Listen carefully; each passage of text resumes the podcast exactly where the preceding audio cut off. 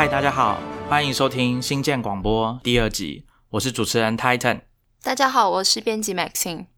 新建广播是一个由三创育成基金会编辑部制作的 Podcast，大家可以把这个节目想象成我们部落格文章的导演版。我跟 Maxine 会从文章的主题出发，跟大家聊聊我们的观察和想法，或是各种延伸的话题。所有我们讨论的东西，都可以在 Podcast 的 Show Note，就是节目笔记，找到相关连结。另外，我们的节目也有章节的设计，你可以自由选择想要收听的段落，例如在下一集节目跳过这个开场。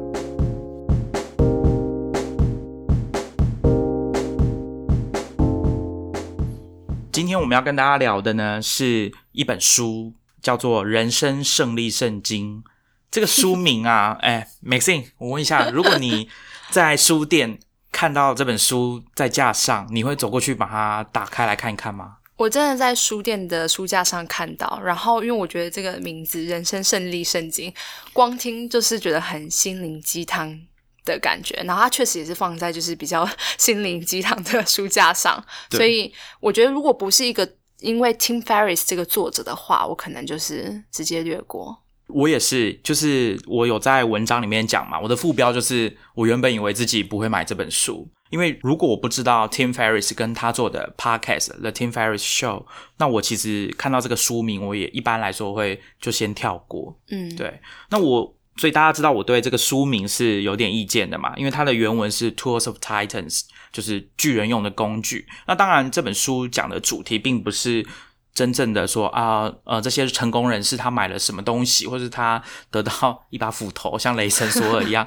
所以他人生就成功了，不是这个意思。是他讲的是他在透过这些跟这些成功人士各个领域成功人士里面的采访，可以知道学习到他们的一些原则，或者他们做事情的方式，还有背后思考的脉络，为什么他们要这样想，为什么他们做这些决策，这些是这些人的工具，所以。它的英文的书名是这个意思，所以它这边的工具讲的其实是无形的一些法则跟规则，对，而不是有形的工具。对，就像之前有一本书叫《原则》嘛，就是那个很有名的呃避险基金的这个创办人 Ray Dalio。我觉得我们先介绍一下这个 Tim Ferriss 这个人好了。我一开始知道他，其实也不是说。透过某一本他的书，或者是我一开始就在听他的 podcast，不是这样，是在大概二零零九年或二零一零年那时候，我还是学生，然后我听了一个叫 Kevin Rose 这个人，大家名字可以记一下，他是一个戏骨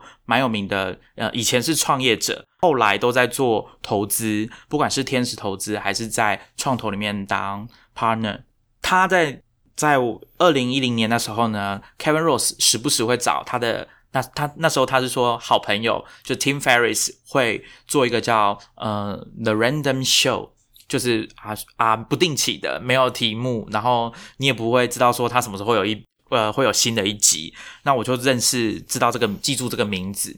那他在里面一直讲说啊，Tim Ferriss 有写一本书啊，很有名啊，然后他是知名的作家这样子，所以我我对那个名字的印象是呃，从好几年前就已经记得了，但是倒也没有马上就去读那本书，对。那 Maxine，请问那一本书的名字叫什么？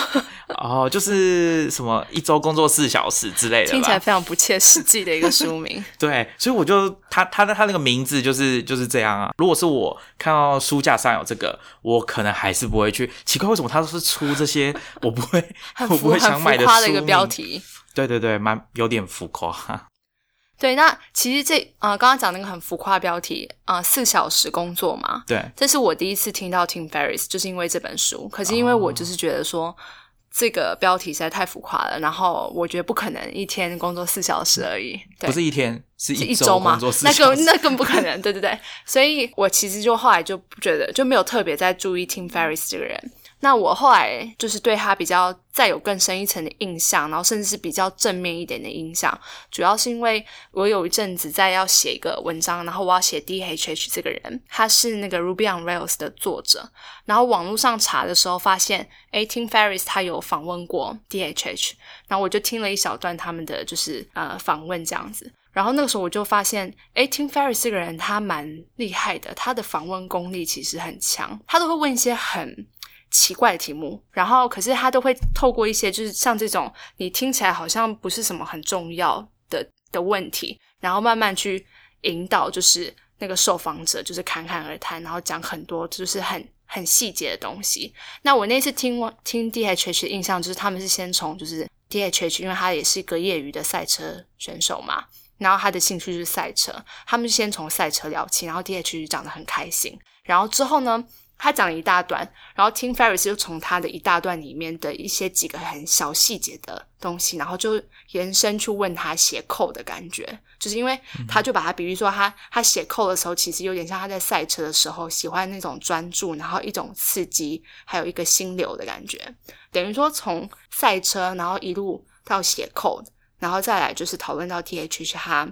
工作的一个状态，然后那时候我就觉得，哎，Tim Ferris 这个人真的是蛮强的。我觉得这是一个他非常聪明的做法。怎么说呢？大家如果有读这本书，你会发现他从他采访的对象里面学习很多的东西。比如说刚刚 Maxine 有提到的，呃，采访的技巧，他在书里面也有提到，他采访过的人有些根本就是做 Podcast 的高手，比如说。Gimlet 这家 Podcast 制作公司的老板，他就是其中一个受访者，早期的受访者。那他就传授他一些采访的一些秘诀。那 Tim Ferris 也有把这些采访的秘诀把它放在书里面，大家可以去看。那 GameLab 这家公司前一段时间被 Spotify 收购，好像是两亿美元吧，非常厉害的金额。嗯，那所以 Tim Ferris 很擅长，或者说我刚刚讲很聪明，就是他去采访一堆人。然后从这些人身上学到东西，而他的 podcast 现在下载数三百多集的总下载数大概是三亿次，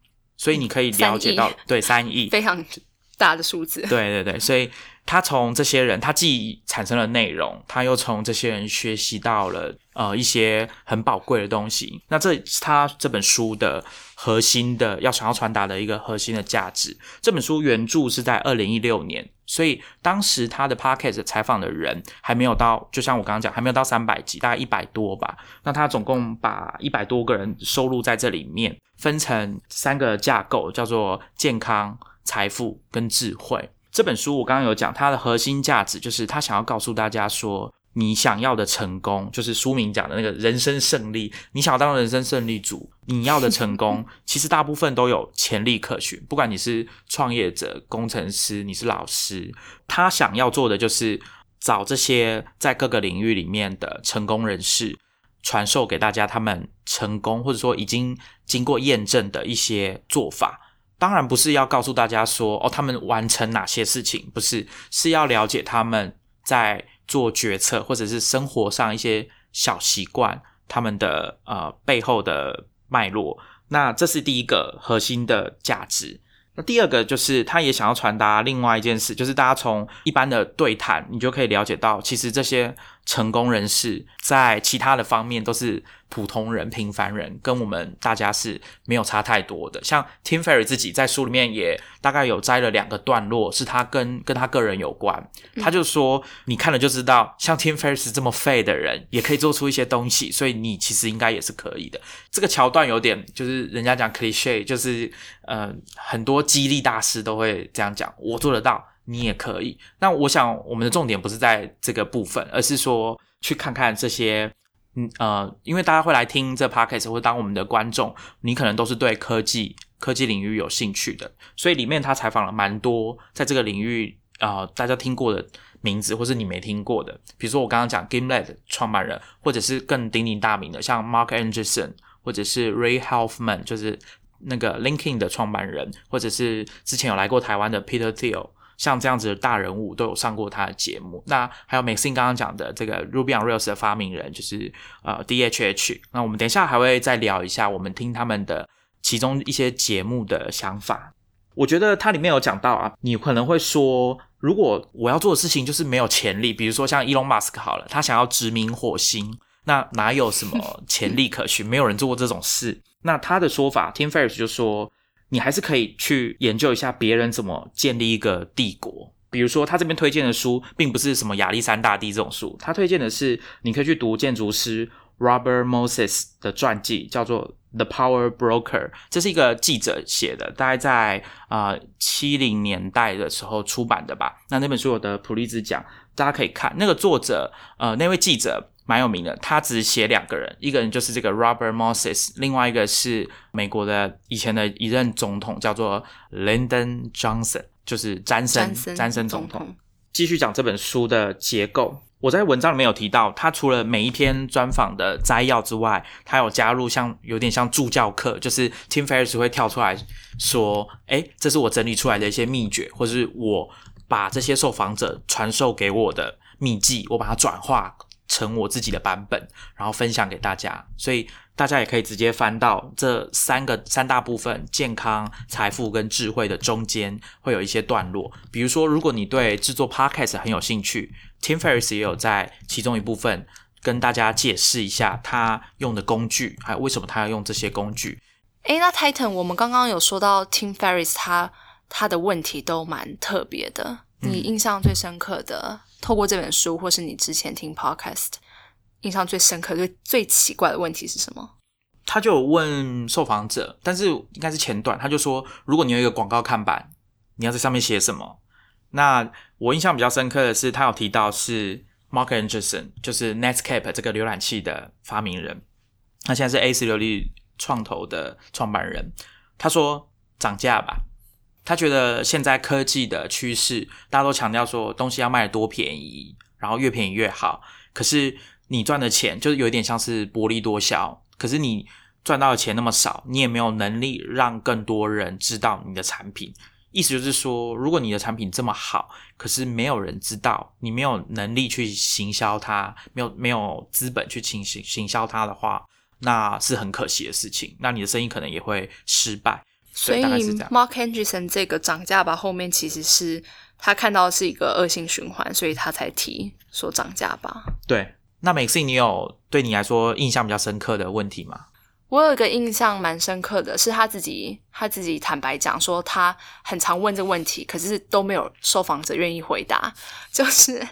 他问说，当提到揍人两个字的时候，你想到的是谁？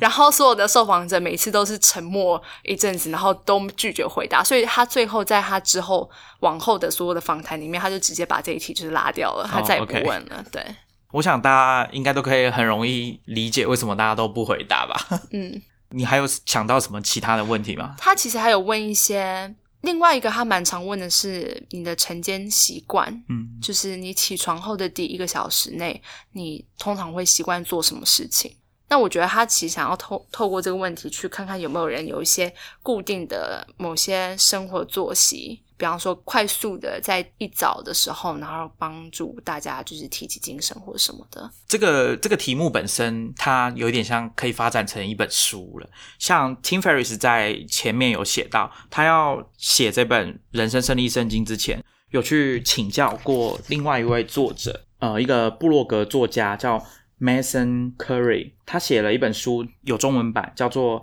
创作者的日常生活》。这本书的名字我有在文章里面有提到，他去研究过去大概四百多年来一些知名的创作人士，比如说音乐家、哲学家、思想家或者作家，这些人他们是怎么工作，他们的习惯是什么。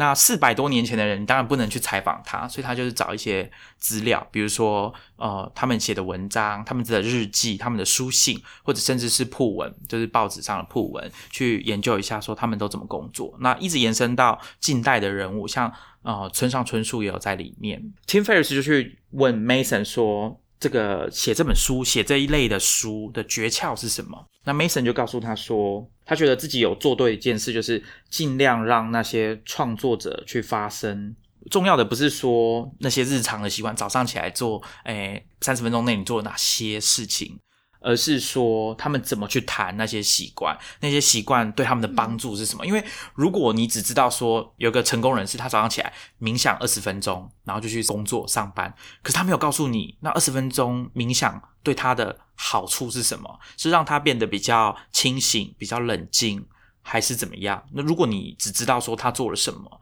却不知道那些东西的做了那些事情的好处，或者他为什么要决定要这样做，甚至他可能有一段时间会这样做，后来就不做了，原因是什么？所以这是 Tim Ferriss 去问 Mason，他告诉他的。所以这本书我觉得有体现出这个价值，就是没有变成一本名言录。对我这边补充说一个，好像冥想这个啊，其实，在 Tim Ferriss 他的 Podcast 里面，或者是这本书里面，其实反复的会看到很多所谓的成功人士，他们都有说他们有在做这件事情，只是每个人做的长度。就是时间的长度，然后跟频率其实不一样。那其实他都会进一步延伸问说，就是这些人他们做这个冥想之后，他的改变也好，那他为什么要做这件事情？然后我记得印象中蛮深的，他的里面有特别提到冥想这件事，因为我们平常听到有些人会跟我们说，就是你就要静坐啊，那你就可以就是沉淀你的心灵或什么，这些听起来都好像是这么一回事，可是又没有实际的帮助。可是他在这里面就有提到说，其实冥想很多人一开始会强迫。或自己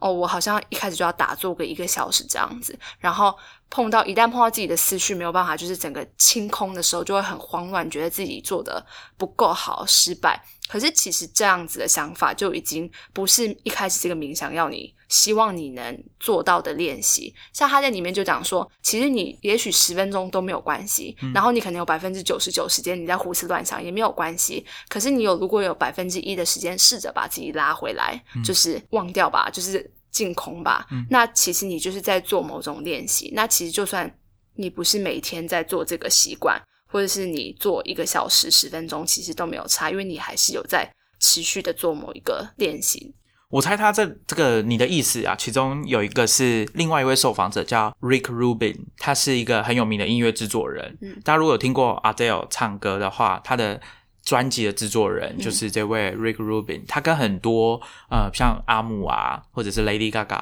都有合作过，是呃在业界非常有名的音乐制作人。他在跟接受 Tim Ferriss 的采访的时候，他就说，他曾经跟一个有一段时间没有出专辑的音乐人要合作，可是那个人他就是因为可能太久没有写歌了吧，他完全卡住了。那他怎么协助他？他就说，嗯，我给你一个功课。就是你回去想一下歌词的下一个字，一个字就好，嗯，先想出来。所以他的意思就是说，他把任务就是工作小到简单到他一定做得到，对，先从这里开始，然后有一个突破口，然后事情就会开始慢慢的有一些进展。这对，其实这主要应该是对心理上，我觉得是有一些上的一个训练。对对对，有一些，然后这种步骤来说，应该是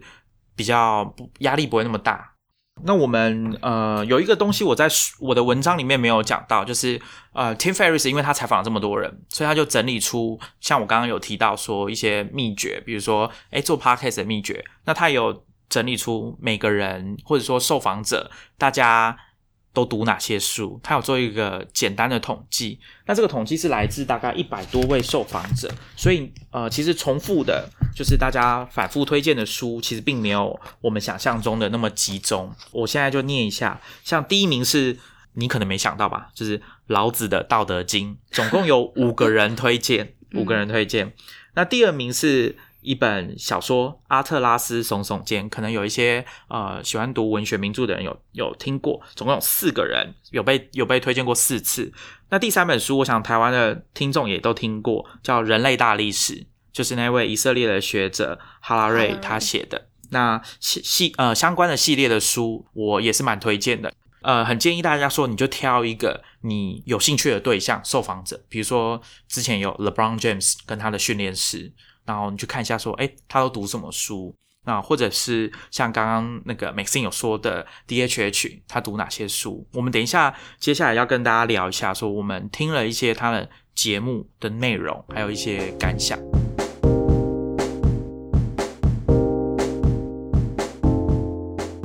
那我们就从 Maxine 先开始好了。好啊。我最近听的一集是 Tim Ferriss 他在二零一八年十二月上架的一集，他采访的对象是金流新创公司 Stripe 的 CEO Patrick Collison。我为什么会注意到那集？因为其实我听 Tim Ferris 的 podcast 的时候，我通常是比较喜欢听他谈一些心智训练的，而不是去啊采访这些好像是新创公司的，然后讲一些商业啊或什么的。但是因为我最近对 Patrick Collison 蛮有兴趣的。嗯，因为我在准备一些资料，是跟 Stripe 它的内容策略有关系。然后我就开始特别注意他的这个 CEO，他平常的发文啊，他都讲些什么话。然后我后来发现 Patrick Collison 他是一个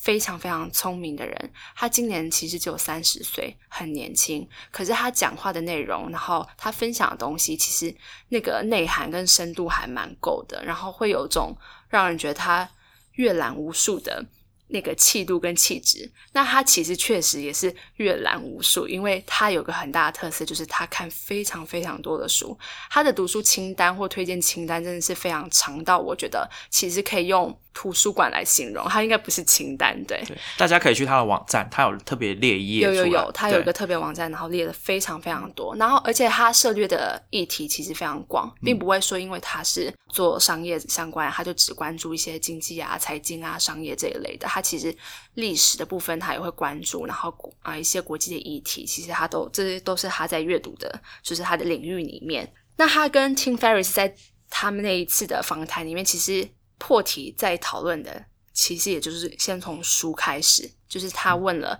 啊，Tim Ferris 问了 Patrick Collison 他的一些读书的习惯，然后选书的逻辑，还有，其实你从他们这些听听 Patrick Collison 他在讲说他怎么选书，怎么看书，你可以感觉出一个人的读书的品味嘛，就是还还蛮厉害的。我想应该是可以的。对对对对。其中有个令我印象蛮深刻的是，Patrick Hollison，他特别在一件事情，他其实很建议大家不要去读最新出版的书，因为他认为有些书它的价值跟它重要程度，还有它的影响力，并不是取决于它现在是不是赶搭上某个趋势，然后被出版出来。它其实需要时间，就是它需要时间沉淀，然后透过时间的长，就是这样的沉淀，然后让时间来帮它淘汰。就是把它的价值慢慢提出来，这样子，所以他会建议说，就是因为我们现在其实有时候，我觉得他讲这是一个重点，可是我我觉得我们大家也会认同，只是我们可能平常在选书的时候，常常会不经意的，就是落入了出版社的行销圈套，就他跟你讲说，这个是现在最新力作，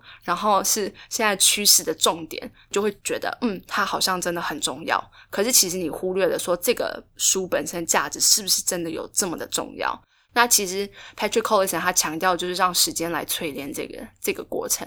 所以他其实你如果去看他的选书的清单，你里面你会发现，他有些书其实都是不是近期出版的，确实都蛮可能很古早或者什么。我们等一下会介绍一个。那另外一个 Patrick Collison 他提到他的读书的逻辑，我觉得也是我看到蛮有共鸣的，因为我有时候会用采取这样的方式来读书，就是他不会强迫自己。嗯，买了一就是一本书，他必须要从第一页看到最后一页。他会觉得，就是他比较倾向就是随手翻到哪哪一页，他就开始看，而且他会把书，就是他家里面他的生活周遭，就是浴室啊、厨房啊、床头，全部都会放满书。他的意思是说，就是让你整个沉浸在，就你的整个氛围，就是你是被书包围的。那其实你随手拿起一本。你都有可能就是从这本书你翻到的那页里面找到你当下可能需要的东西，而且他会认为说有些内容我们，比方说我们刚刚买了一本书，然后拿来看的时候，你当下是没有共鸣的，可是你可能会在未来的某个时间点，因为发生了某些事情，工作上面也好，生活上面也好，所以你就会啊，你刚好在回头翻到的时候，你才会发现，哎，这个内容我很需要。那他其实还蛮强调这一种感觉，这个就是这个 moment。这个我有经验，我我自己看书的方式跟他有一点像，就是我会很多书我都没有看完。当然，当然我不是那么有智慧，说 哈我就是看一部分就好，没有就是没有看完。但是我会在 我的生活环境放蛮多书的，那你就会发现 到处都是你自己没有看完的书。那这个东西，我觉得，呃，其实大家不要，大家不要觉得说这样很奇怪，呃，好像我们看一本书一定要一次把你买的书看完。可是有一些人，他的买书跟他研究一个题目的习惯是，他们一次买非常多的书。那他们本来就不是要，比如说我一次买十本跟人工智慧这个主题相关的书，里面涵盖技术、历史，还有可能名人传记，都跟。围绕着人工智慧这个主题，那当然还有趋势的书，所以在读的时候，我一定是一起参考、交互着、交叉的参考，因为呃，很有可能这些书的作者在写他们的这本著作的时候，同时都参考了以前人写的或是其他的论文，所以一定是交织着。看的，而不是说我一定要把第一本全部看完，我才要接着看第二本。所以，当你用这种方式在选书或看书的时候，一定是有很多书同时在进行的。那我们也不是说这个有好或者是不好，因为可能读文学名著的时候，你可能就是会想要把自己沉浸、专注一点，把一本呃，比如说像什么是黑熊的书，把它一本把它看完，不会想要中间分心。但是有很多情况下，读这些书的时候，你是交叉的读。好，那像美心刚刚有讲说有一本重量级的著作，刚好我最近有在听，就是叫《The Dream Machine》。那这本书我在看的时候，呃，应该说我在听的时候，我是用 Amazon 的那个 Audible 在听的。那我在听的时候，我就突然想到，我大概在呃三年前有读到一本书叫《创新者们》，就是 The Innovators，作者是贾伯斯传的作者 Water Isaacson，他就是讲。从电脑的发明，从最早可能从拜伦的女儿，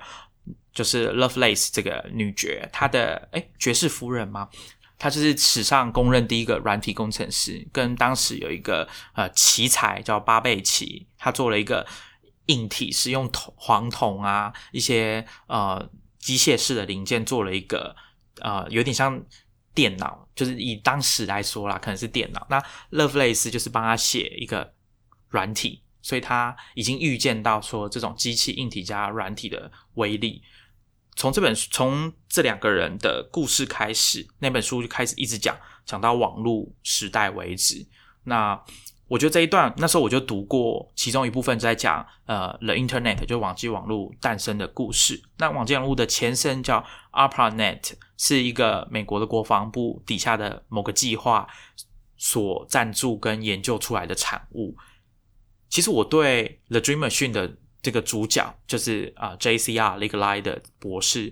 这个人在之前我都没什么印象。可是我知道这段故事，就是啊，Internet 的前身。所以当我听到 Patrick Collison 在推荐这本书，我去找来听的时候，我就想到，哎，我之前有读过，大概是那个时期的故事，所以我就去找出，就是创新者们再来看。那果然，我的确是有看到一些之前没有特别留意，或者是我当时有记下来，可是我其实后来已经忘记的事情，所以我就可以再从那个地方再去找更多的资料回来关注这一段的历史。那我觉得这个蛮有趣的，我们等一下可以再跟大家聊另外一本书的时候会会再讲到。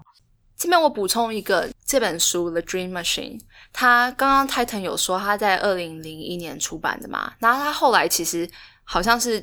进入绝版的状态，因为 Patrick Collison 他在跟 Tim Ferriss 的访谈里面，他有提到，他说他那时候在 Amazon 上面看到那个存货已经不多了，可是因为他觉得真的这本书非常的厉害，然后他要买来就送给他 Stripe 的很多朋友、员工什么，所以他就一口气订了一大堆，大概是把剩下全部都订完了。那其实现在这本书他还是有在再版，可是他的出版社是 Stripe 他的他底下的一个出版社叫做 Stripe Press。他们也有出，陆续出了其他一些新的，或者是全新的书，或者是再版的书，大家可以去 Stripe Press 的网站，我们一样会放在节目的笔记，大家可以去点来看看。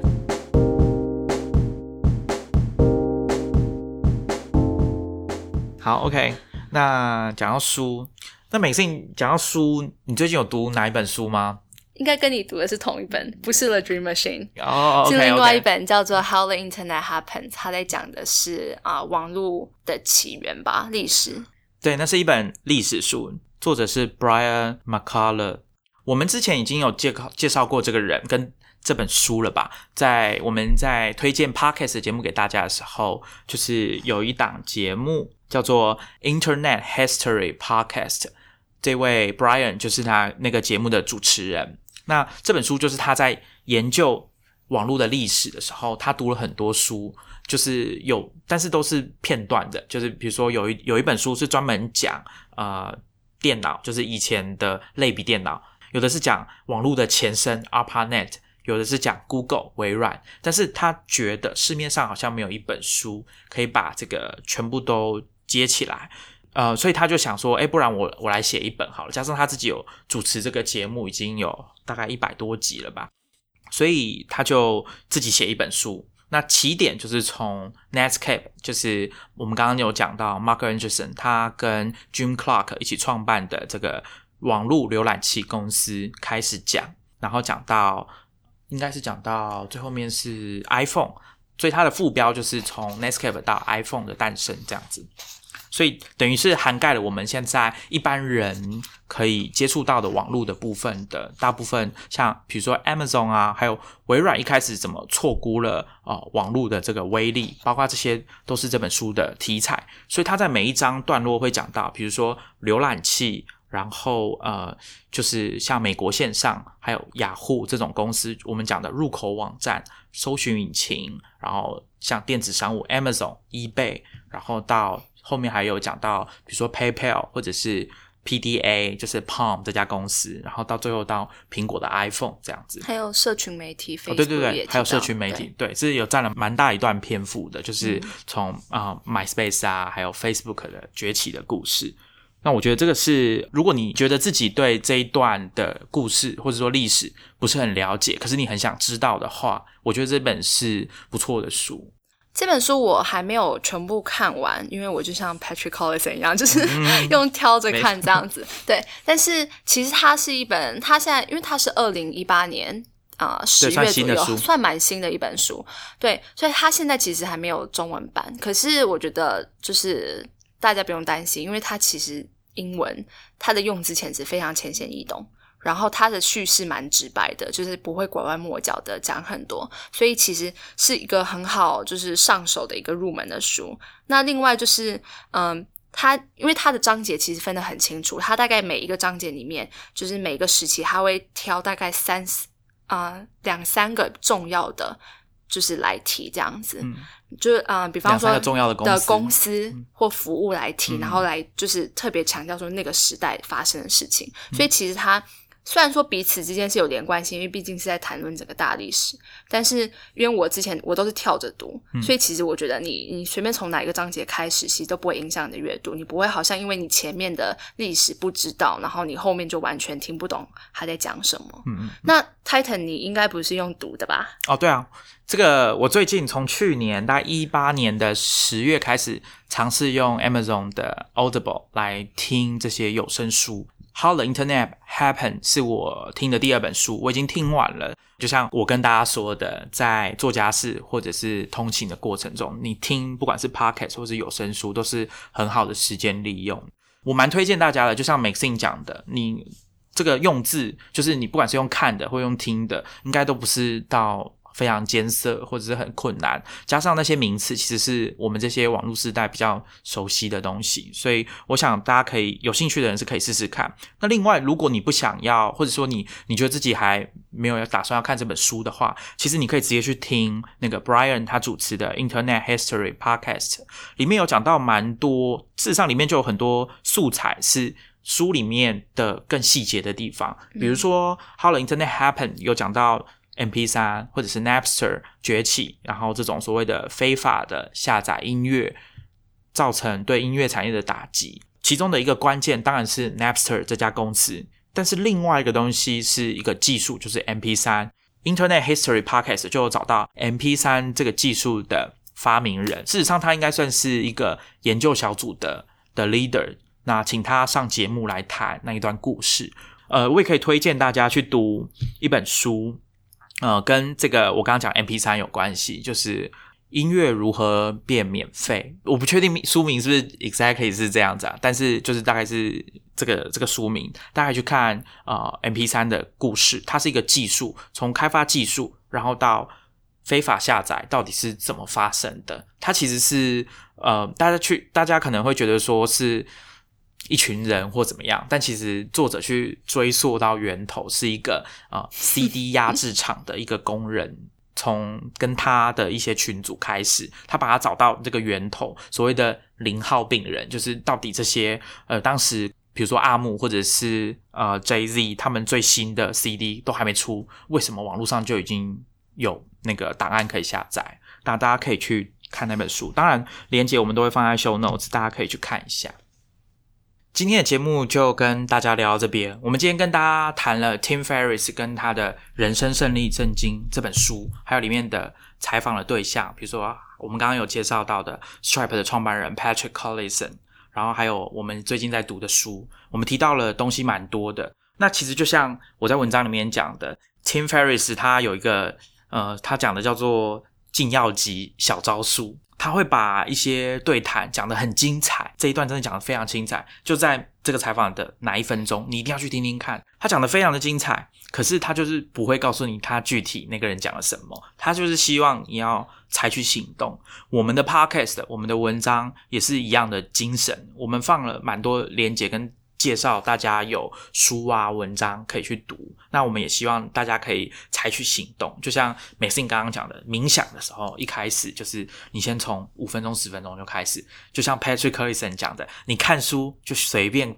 打开来读一小段，然后决定你要不要再继续看更多。我觉得这种就是开始，那大家如果愿意去尝试一下，我相信可以得到很好的效果。那大家如果有兴趣，也可以呃写信回馈给我们，或是留言告诉我们说你自己啊照着做的感想是什么。那我们节目就到这边，拜拜，拜拜。